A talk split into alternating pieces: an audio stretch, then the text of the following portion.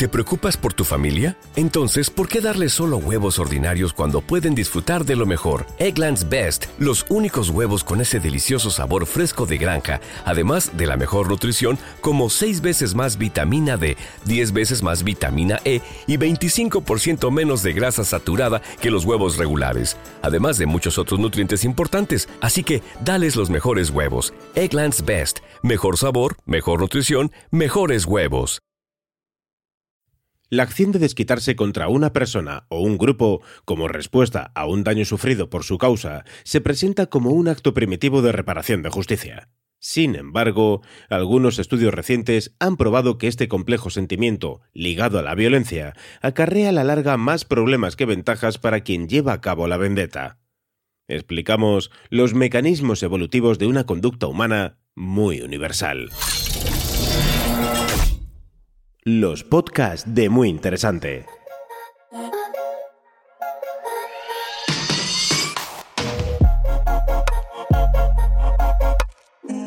Grandes reportajes de Muy Interesante presenta Las oscuras razones de la venganza, un texto de Yanire Ramila. Eran las 14.30 del 29 de junio de 2018, cuando un hombre de 38 años llamado Jarrod Ramos entró en la redacción del periódico Capital Gazette, en Anápolis, la capital de Maryland. Armado con una pistola, una escopeta y varias granadas de humo, empezó a disparar indiscriminadamente contra los presentes. Resultado, cinco muertos y dos heridos. Según informó la policía, el agresor claramente tenía intención de hacer daño contra el diario y sus trabajadores. La investigación descubrió que Ramos había perdido un pleito en 2012 contra el Capital Gazette, que había publicado un artículo en el que aparecía descrito como un acosador.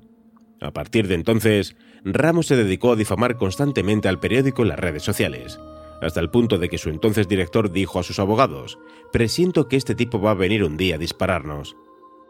Un año después, el 10 de julio de 2019, al otro lado del mundo, se informaba de la muerte de 24 personas, entre ellas algunas mujeres embarazadas y niños, en una remota zona de Papúa Nueva Guinea. Los cuerpos aparecieron despedazados, tirados en el camino. Según las autoridades, los sucesos se produjeron por enfrentamientos entre grupos étnicos rivales, derivados de antiguas rencillas acrecentadas por diversos episodios de violaciones y robos. Estos dos hechos geográfica y culturalmente distantes responden a una misma realidad, el deseo de venganza.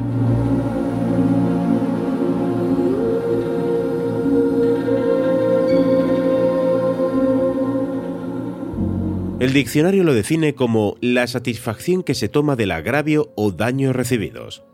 Normalmente lo asociamos con los actos que alguien lleva a cabo para perjudicar a una persona o a un colectivo a los que percibe como causantes de su propio perjuicio.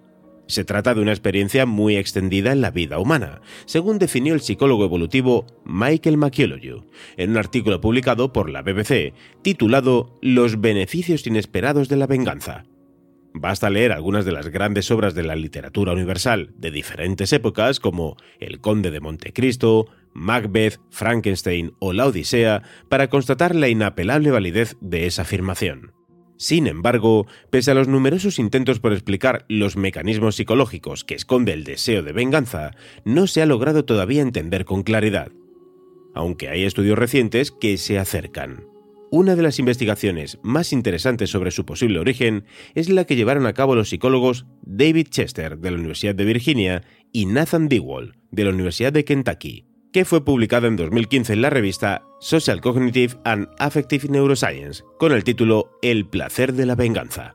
Tras reunir a 80 voluntarios, todos estudiantes de psicología, Chester y DeWall les propusieron participar en un juego de ordenador donde competirían contra un oponente ficticio. La prueba consistía en presionar un botón en cuanto apareciera un cuadro rojo en la pantalla. Quien más rápido lo pulsara no solamente ganaba, también debía castigar al perdedor oprimiendo una tecla que administraba una explosión de ruido a través de los auriculares.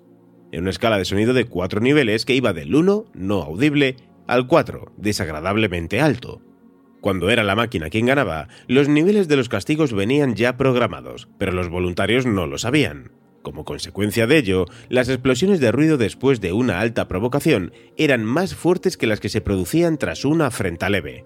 Es decir, que cuando el voluntario perdedor era sometido a un castigo con ruido de nivel 3 o 4, luego era él, si ganaba, quien castigaba a su oponente, la máquina, con un nivel igual o superior de ruido. Cuando el castigo de ruido recibido era de menor intensidad, se producía el resultado inverso. Para Chester y The Wall, el experimento demostró que cuando las personas que han sufrido alguna provocación responden de forma agresiva, es porque les resulta gratificante desde el punto de vista hedonista. Ojo por ojo. Los estallidos violentos se perciben como un medio viable para reemplazar el afecto negativo con el afecto positivo.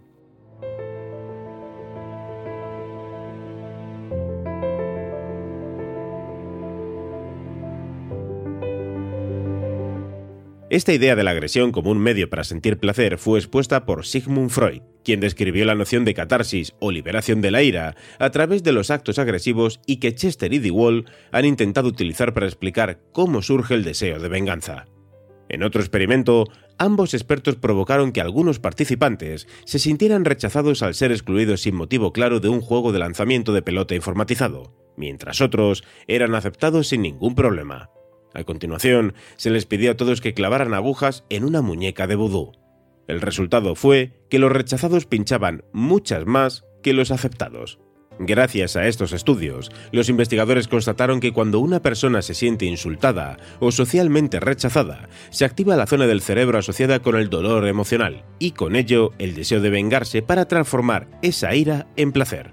Ahora bien, los experimentos de Chester y de Wall también apuntan a que ese deseo de venganza solo provoca un placer momentáneo, y que a la larga sus consecuencias suelen tornarse negativas para quien lo satisface. ¿Por qué? Hay varias explicaciones. En primer lugar, porque el resentimiento puede terminar intoxicando al resentido al provocar una acumulación continua de rabia y sufrimiento de final incierto. Es lo que sucedió en Puerto Urraco, en Badajoz, el 26 de agosto de 1990, cuando los hermanos Emilio y Antonio Izquierdo asesinaron a nueve personas e hirieron a otras doce tras dispararles con sus escopetas. Las víctimas pertenecían a la familia Cabanillas, con la que los asesinos llevaban años de enemistad y rencor por asuntos de lindes y de amores no correspondidos. Emilio Izquierdo dijo al psiquiatra que le examinó, yo iba a apañar a Antonio Cabanillas o a sus hijas para que sepan lo que duele perder a un ser querido y dejarles un recuerdo que no se les olvide jamás.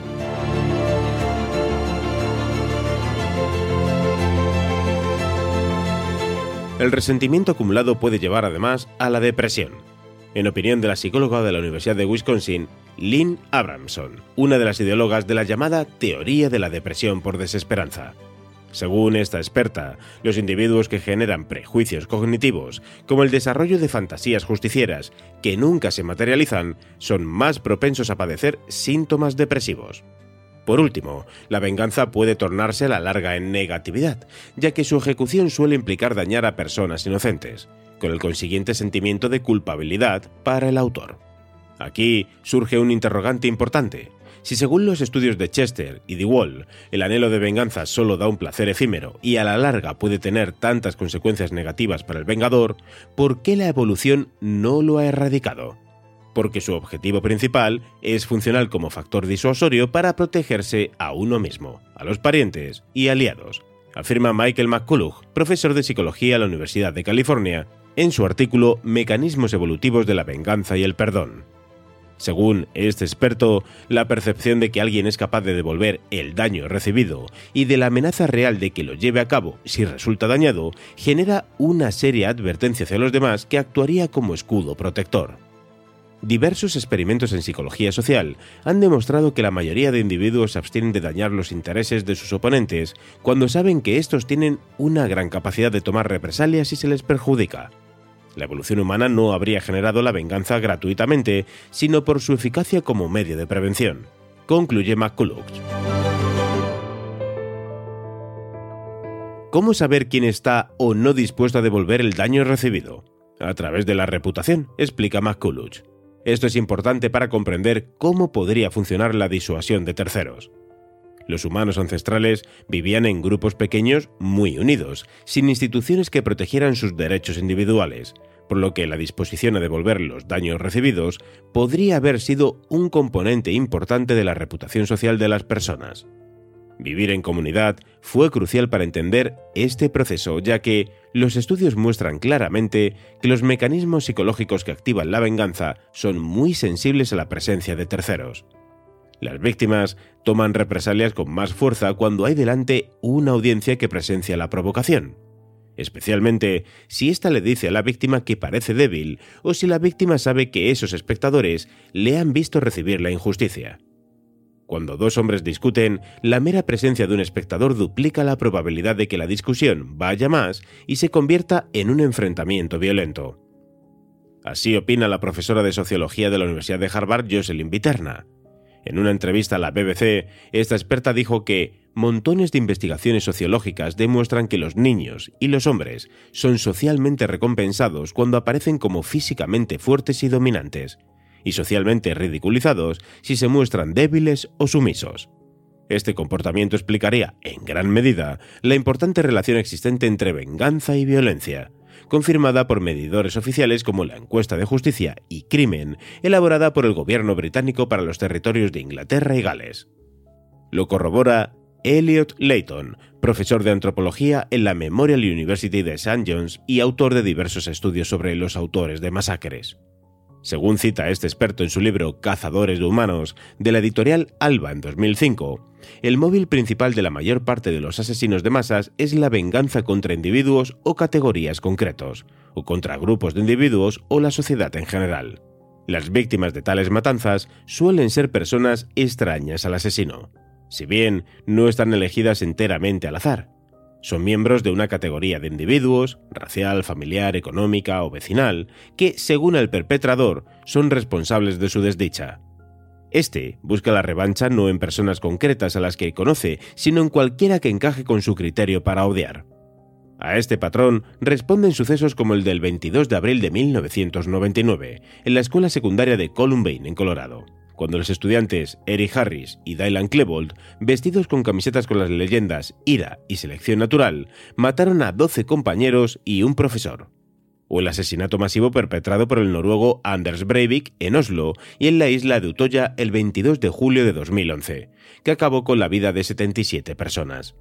En su manifiesto 2083, una declaración europea de independencia, este terrorista de extrema derecha acusaba a los inmigrantes de provocar la desaparición de los valores europeos. Actué en nombre de mi pueblo, mi religión y mi país, dijo durante el juicio, en el que fue condenado a 21 años de prisión prorrogables de forma indefinida. Breivik sirvió de inspiración a otro supremacista, el australiano Brenton Tarrant, quien mató a 51 personas en la mezquita de Church, en Nueva Zelanda, el 15 de marzo de 2019. En su manifiesto tildaba a los inmigrantes de invasores y de ser el mayor peligro para la raza blanca, y dejaba constancia de su odio al Islam y de su deseo de vengarse de los musulmanes por el daño que estaban haciendo, según él, a Occidente. Sin embargo, pese a estos casos, y a que la web Gun Violence recoja que en los últimos años se hayan registrado 16 episodios de asesinatos masivos solamente en Estados Unidos, lo cierto es que la mayoría de las personas no optan por devolver con violencia una afrenta sufrida. Y no lo hacen porque, como explica McCulloch, cuando los costes de la revancha son demasiado altos respecto a los beneficios de disuasión esperados, se toman otras alternativas. La vía del perdón es la más probable. El perdón debe entenderse como el conjunto de cambios motivacionales por los que alguien se vuelve cada vez menos proclive a tomar represalias contra su agresor y más inclinado a reconciliarse con él.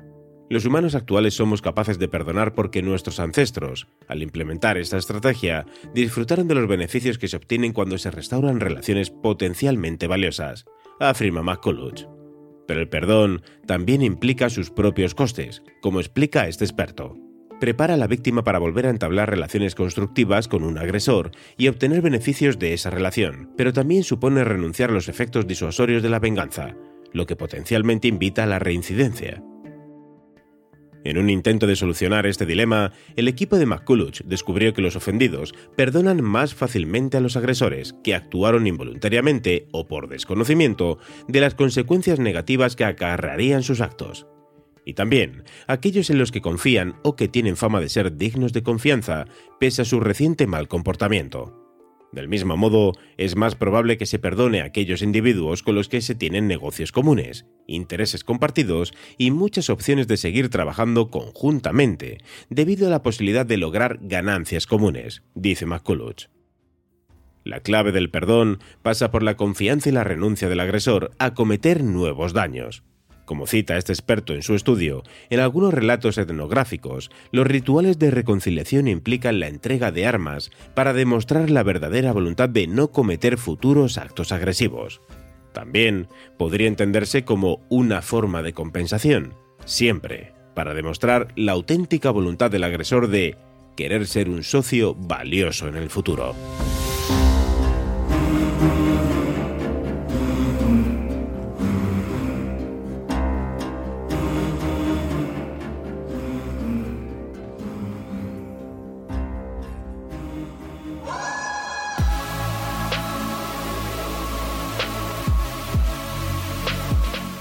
Gracias por escuchar los podcasts de Muy Interesante.